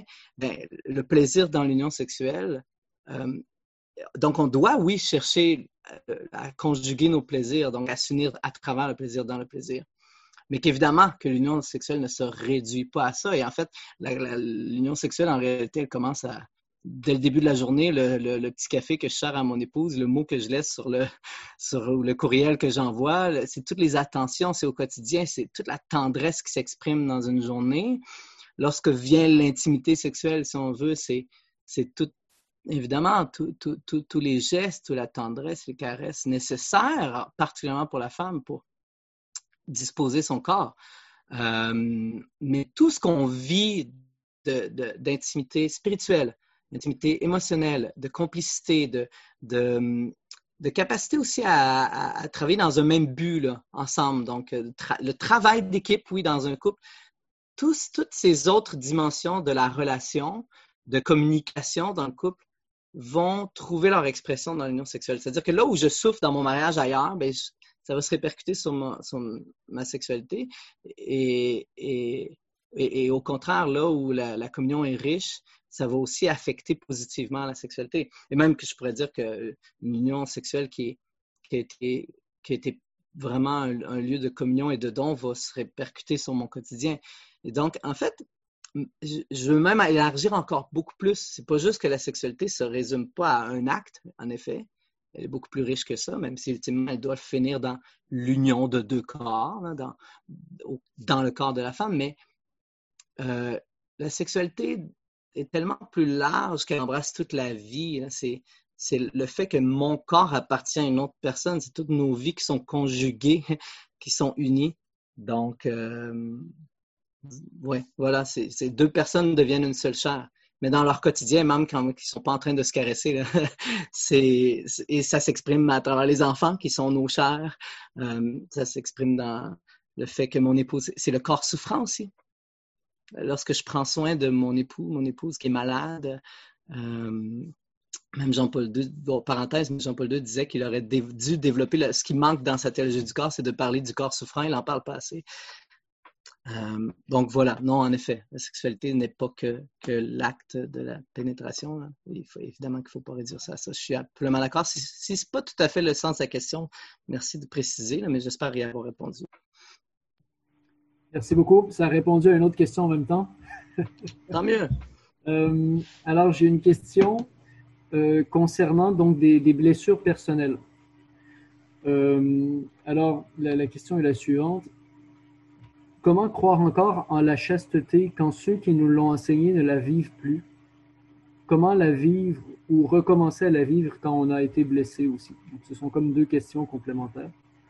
Je ne sais pas si l'un de vous... Euh, Je peux commencer, euh, quelqu'un complétera, mais euh, moi aussi, j'avais vécu des blessures avant mon mariage dans la sexualité. Puis, ce que j'ai expérimenté, c'est ce que je pourrais dire, en tout cas, c'est sûr que la guérison existe, la guérison intérieure de l'âme, des blessures de, de l'âme. Puis, euh, je pense que c'est ultimement, ultimement, des fois on a besoin de d'autres aides, évidemment, mais ultimement, c'est l'amour qui guérit profondément les places où est-ce qu'on on a été blessé. Des fois, on n'a pas été blessé nécessairement physiquement là, par des, des choses graves. Des fois, c'est justement, mettons, une relation qu'on admirait, puis que finalement, euh, c'est pas ce qu'on pensait, ou bien ça, c'est comme ça nous blesse euh, psychiquement, je sais pas comment dire, ça nous dispose, on dirait, différemment au plaisir ou à la sexualité ou à l'image qu'on s'était fait de l'amour. Souvent, c'est finalement, c'est souvent notre image de l'amour qui est blessée, je pense. Mais euh, je pense que la bonne nouvelle, c'est que le Seigneur peut reconstruire n'importe quoi. C'est son domaine. Euh, la reconstruction, euh, de refaire à neuf quelqu'un. Je pense que c'est possible. Moi, je l'ai vécu aussi, et euh, à travers aussi la chasteté dans mon mariage, les moments où est-ce que je pouvais pas me donner à mon mari parce que c'était pas le temps d'avoir un enfant, parce que je venais d'accoucher, ou des choses comme ça, de mettre une limite dans ma liberté aussi, ça m'a aidé à me sentir aimée aussi là-dedans. Puis ça a recréé euh, mon rapport à la sexualité, puis euh, à l'amour surtout.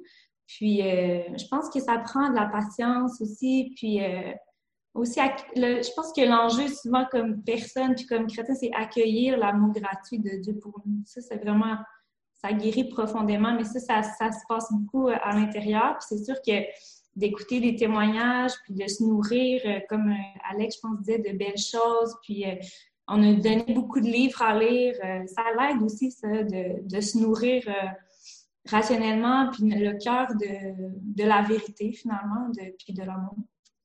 Je dirais ça. Peut-être je pourrais simplement ajouter, euh, avant qu'il faut que je parle, maintenant ils vont fermer le bâtiment où je suis. Mais avant de partir, peut-être deux choses. Si on est blessé par quelqu'un qui nous a, je pense que la première partie de la question, c'est la personne qui, qui peut-être nous a enseigné le chasteté ne le vit plus, alors ça nous blesse.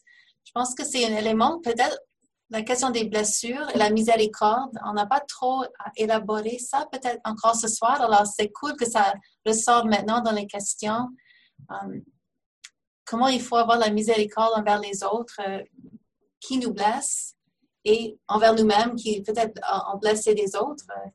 Euh, alors, toutes ces questions, de, il y a toujours la possibilité, de recommencer avec Dieu et avec, dans nos relations avec les autres, euh, même si ça prend du temps. Et un dernier point, peut-être, j'ai une sœur qui est psychologue catholique et euh, dans mon expérience de vie, j'ai vu comment ça peut aider de temps en temps de travailler avec quelqu'un sur un sujet unique ou une grande blessure alors, je propose aussi de peut-être aller vers une, aide un peu plus professionnelle, profonde. Souvent, c'est juste pour dénouiller quelque chose. Hein. On a besoin de quelqu'un pour nous accompagner un peu plus profondément sur un sujet pour un temps. Et ça peut aussi apporter la, guérison, la liberté. Et avec ça, il faut que je vous quitte. Alors, merci beaucoup à Anne-Sophie, Alex et Kevin. Et à la prochaine, j'espère. Merci tout le monde. Merci beaucoup, Hélène. Au revoir. Merci, Hélène. Euh, j'avais envie d'ajouter à la question cependant, parce que, je, en fait, je savais juste. Dans la question, je, sentais qu'il y avait peut-être quelque chose de vraiment très, très, très profond, au sens où je ne sais pas de quel genre de, de, blessure il, est question. Puis, euh, surtout avec ce qu'on connaît aujourd'hui dans l'Église, des, des, des, des, scandales, des choses qui sont absolument inacceptables. Et euh, ma réponse est très partielle, mais que Dieu, se choisit des pasteurs, des, bergers dans son Église. Des fois, certains bergers se transforment en, loups, ou des fois des loups se sont déguisés en pasteurs, n'ont jamais vraiment été. Et par pasteur, j'entends pas juste prêtre, j'entends tout simplement, je, je, suis un berger à ma façon. Et, euh, et, donc, il faut toujours se rappeler qu'en en fait, il y a un, berger, un seul berger, que Jésus est le vrai berger. Et, et c'est ce qui est très paradoxal et scandaleux et difficile à, comprendre au, sein de l'Église, ce mystère que Dieu a réellement voulu confier l'Église à des hommes, des femmes, et en même temps, il laisse le livret au sein de, de, de, son Église et, il ne veut pas l'arracher. Euh, non pas qu'il ne faut pas lutter contre le mal qu'on voit, mais donc, je pense qu'il faut vraiment avoir les yeux fixés toujours, toujours, toujours sur le, sur le Christ quand on, dans tout ce qu'on vit, la, dimension de guérison qui a été mentionnée maintes fois. Dieu, oui, en effet, a vraiment le pouvoir de guérir, guérir des blessures, mais tellement insoupçonné. Je pense qu'on est tous blessés, même si c'est pas de la même manière. Moi, j'étais profondément blessé dans mes euh, ma relation avec ma mère, avec mon père dans l'enfance. Ça affecte tout, vous voyez. Et, puis, je pourrais vivre comme un blessé, alors qu'en réalité, mais Dieu a fait des guérisons, mais absolument incroyables dans ma vie. Et encore récemment, c'est-à-dire qu'il y a peut-être deux, trois ans, j'ai eu une guérison tellement profonde dans un temps de prière aussi, par rapport à, la paternité par rapport à mon père, qui m'ont rapproché plus que jamais de Dieu Père. Et, en fait, un, souhait que j'ai pour quiconque est blessé euh, dans des relations et donc dans son identité, parce que les blessures, c'est le, ce qui est euh, malsain ou vicieux ou ce qui est la, blessure devient comme une partie de notre identité, alors qu'elle ne l'est pas. Mais, mais, c'est dur de, l'arracher de soi. Et donc, donc un souhait, une grâce que je souhaite, c'est le don des larmes. Euh, le fait de pleurer en prière, euh, quelque chose qui ne vient pas de nous, vous voyez. Euh, Dieu, Dieu, si vous pleurez en prière, c'est un bon signe, en fait. C'est que Dieu est en train à ce moment-là de, faire une guérison. Et donc, en effet, oui, souvent, c'est quelque chose qu'on peut vivre, comme disait Hélène, aussi en étant accompagné par d'autres gens. Et donc, je ne suis pas en train de vous dire isolez-vous dans la prière puis parlez peu personne. Au contraire, euh, c'est même des fois dans un temps de prière en groupe que ce genre de choses-là peut arriver, dans le sacrement du pardon et tout ça, mais que, que vraiment, euh, si vous pleurez, n'ayez pas peur de descendre avec Jésus là où vous êtes blessé. En fait, c'est précisément dans ma blessure que Jésus peut me rencontrer.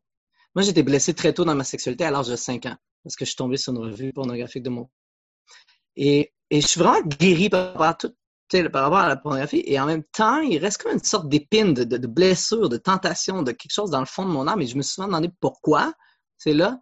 En fait, j'ai compris un jour que Dieu permet que cette épine soit encore là parce que c'est là qu'il veut continuer à me rencontrer. Il veut encore aujourd'hui venir guérir ce petit garçon de 5 ans que j'ai été. Et ça, c'est intense de se rendre compte que, à quelque part, notre blessure nous identifie aussi au Christ et que c'est vraiment un lieu de rencontre.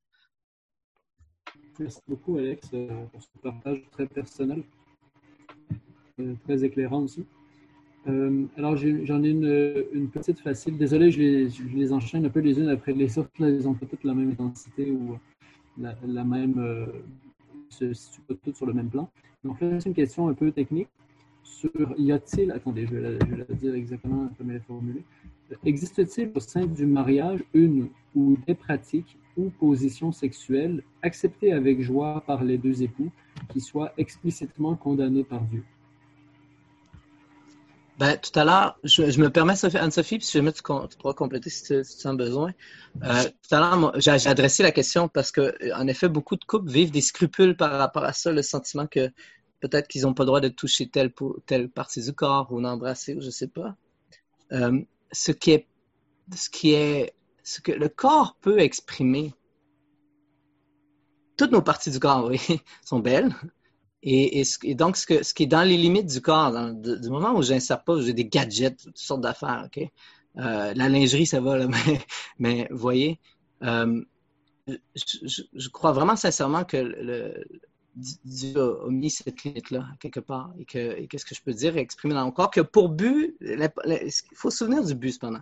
Le but, c'est que par la, mutuelle excitation, c'est le terme, ben, de nous conduire à l'unité. Le but, c'est très concret, technique, mais l'homme doit euh, éjaculer dans les organes reproducteurs de la femme. Oui. Sinon, il y a quelque chose qui est comme faussé, qui est contraceptif, qui, qui, qui, qui même nous, tourne chacun dans nos sphères égoïstes, je disais tout à l'heure. Ceci dit, mais il faut bien comprendre, ça ne contredit pas ce que je veux dire. Euh, là, je dois être très technique, là, mais il y a une partie du corps qui. Tu sais, le, l'appareil, ben, je veux dire le vagin, l'appareil génital féminin est, est, est, fait précisément pour accueillir le corps de l'homme. C'est, il, n'a que cette fonction. euh, euh, je parle vraiment de, l'entrée, le, que cette fonction, pas d'autre. Et l'anus n'a pas cette fonction-là. Et, pourquoi là, il y a vraiment une limite? Parce qu'en fait, euh, je ne suis pas sûr que l'Église se soit prononcée là-dessus. Sauf qu'on sait qu'en fait, ça conduit à des problèmes de santé, des cancers du côlon, des problèmes de lorsque ça devient une pratique répétitive, ben, des, des, des, problèmes d'incontinence, des lésions intestinales. C'est très réel. Hein. Et donc, ce n'est pas, vous voyez, le, corps à ce niveau-là n'est pas fait pour ça. Et, et, les matières fécales sont dangereuses pour les organes génitaux et de l'homme et de la femme. Donc, euh, ça, c'est le genre de pratique que je vous déconseille absolument parce que, oui, elle est pas, là, justement, on transgresse la limite de nos corps parce qu'on met notre corps en danger. Et, et, lorsque, je pense que l'idée des, positions aussi, euh, tout en se gardant une sorte de, de, de, de, liberté de, comme de danseur, je disais, d'explorer, mais vraiment avec, dans un mutuel respect. Il ne faut pas non plus que ça devienne quelque chose comme de, de, toujours chercher quelque chose de plus intense et, et, plus euh, acrobatique ou je sais pas quoi. Là. Et là, en effet, à nouveau, on risque de mettre le, le, le corps en danger ou que l'un se soumette à une lubie de l'autre et que ne trouve pas du tout plaisir là-dedans. Et, euh, et, encore, juste même se souvenir que le plaisir n'est pas le but. Le plaisir est un moyen qui nous aide à nous unir, mais le but, c'est l'union. C'est que je donne. En fait, finalement, la meilleure position, euh, après, entendez-moi bien, là, je veux dire, mais, mais du moins, parfois, il faut revenir juste au fait de m'unir en regardant mon épouse dans les yeux, de s'unir vraiment, tu sais, de euh, euh, la lenteur, le, le, le, regard, tout ça devrait aussi être vraiment au cœur de l'union sexuelle et, et, de chercher toujours comme des nouveautés dans le but de, de si, finalement c'est peut-être pas le but non plus, de, de se se recentrer sur l'union de deux personnes. Je te regarde, tu me regardes, tu me vois, je te vois. Euh, ça ne veut pas dire qu'on peut jamais fermer la lumière ou que, euh, ou que je sais pas, moi, je veux pas aller dans le dos de mon épouse, c'est pas ça, mais bref, euh, des fois, il faut revenir à ce contact tout simple, tout simple, voyez.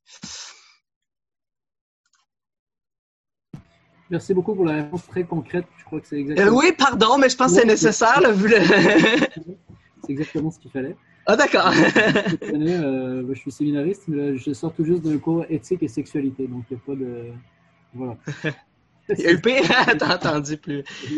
non, faut pas avoir, faut pas avoir peur, je pense, des fois d'utiliser les mots. C'est juste que, bon, eh, pardon, si des fois ça peut froisser les gens qui s'y attendent pas. Là.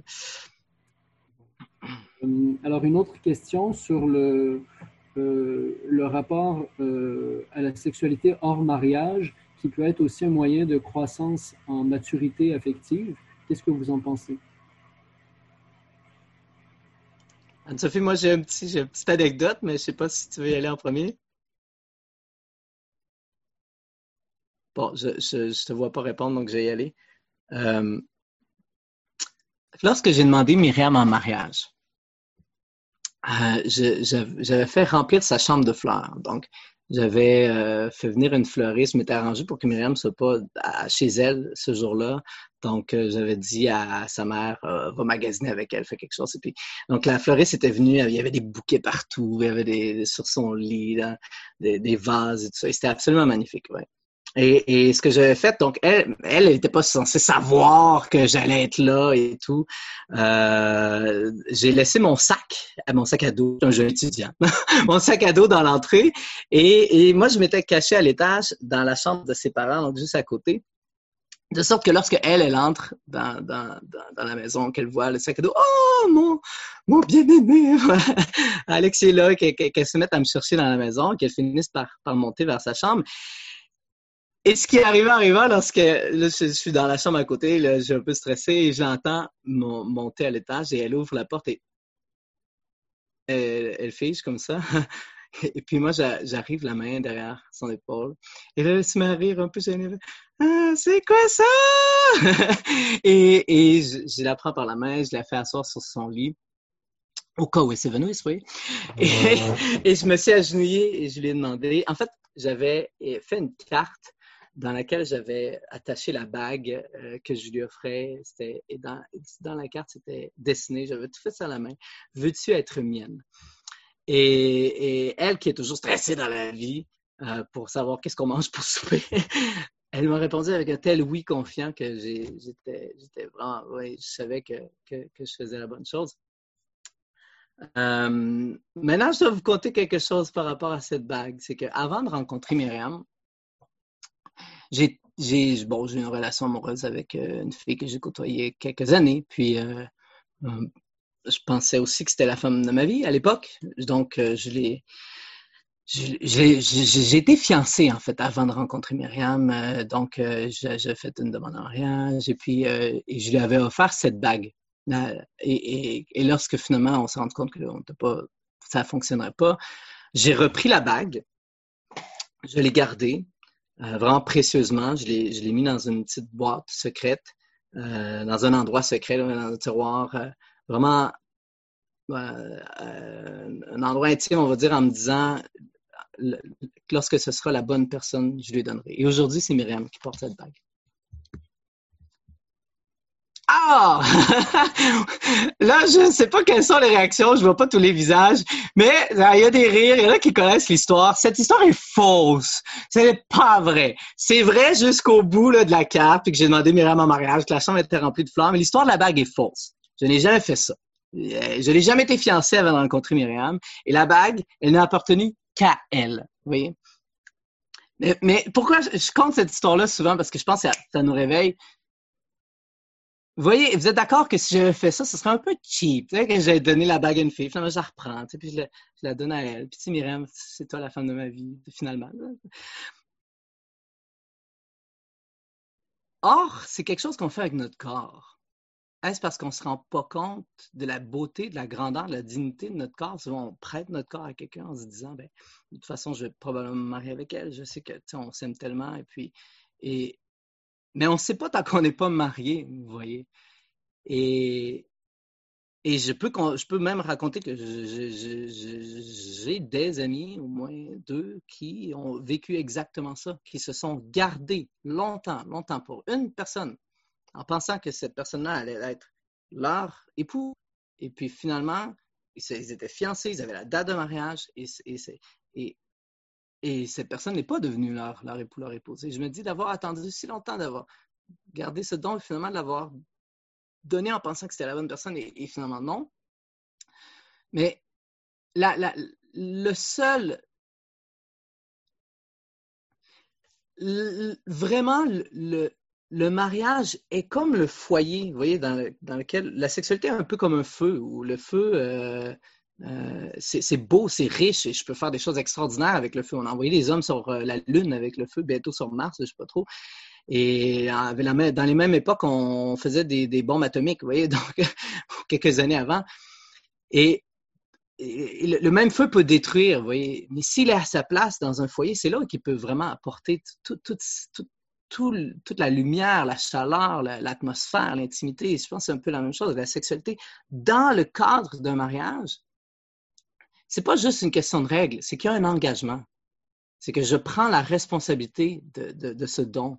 En fait, lorsque je me suis uni, lorsque je me suis marié à mon épouse, Myriam, devant ses amis, devant sa famille, mes amis, ma famille, j'ai dit à toute l'Église, à tous les gens rassemblés devant Dieu, je vais m'unir sexuellement à cette personne. Et je sais qu'à ça sonne un peu grossier, mais c'est ça. C'est que je donne, je me donne à cette personne, je m'unis, je vais devenir une seule chair avec cette personne et j'assume tout ce qui vient avec.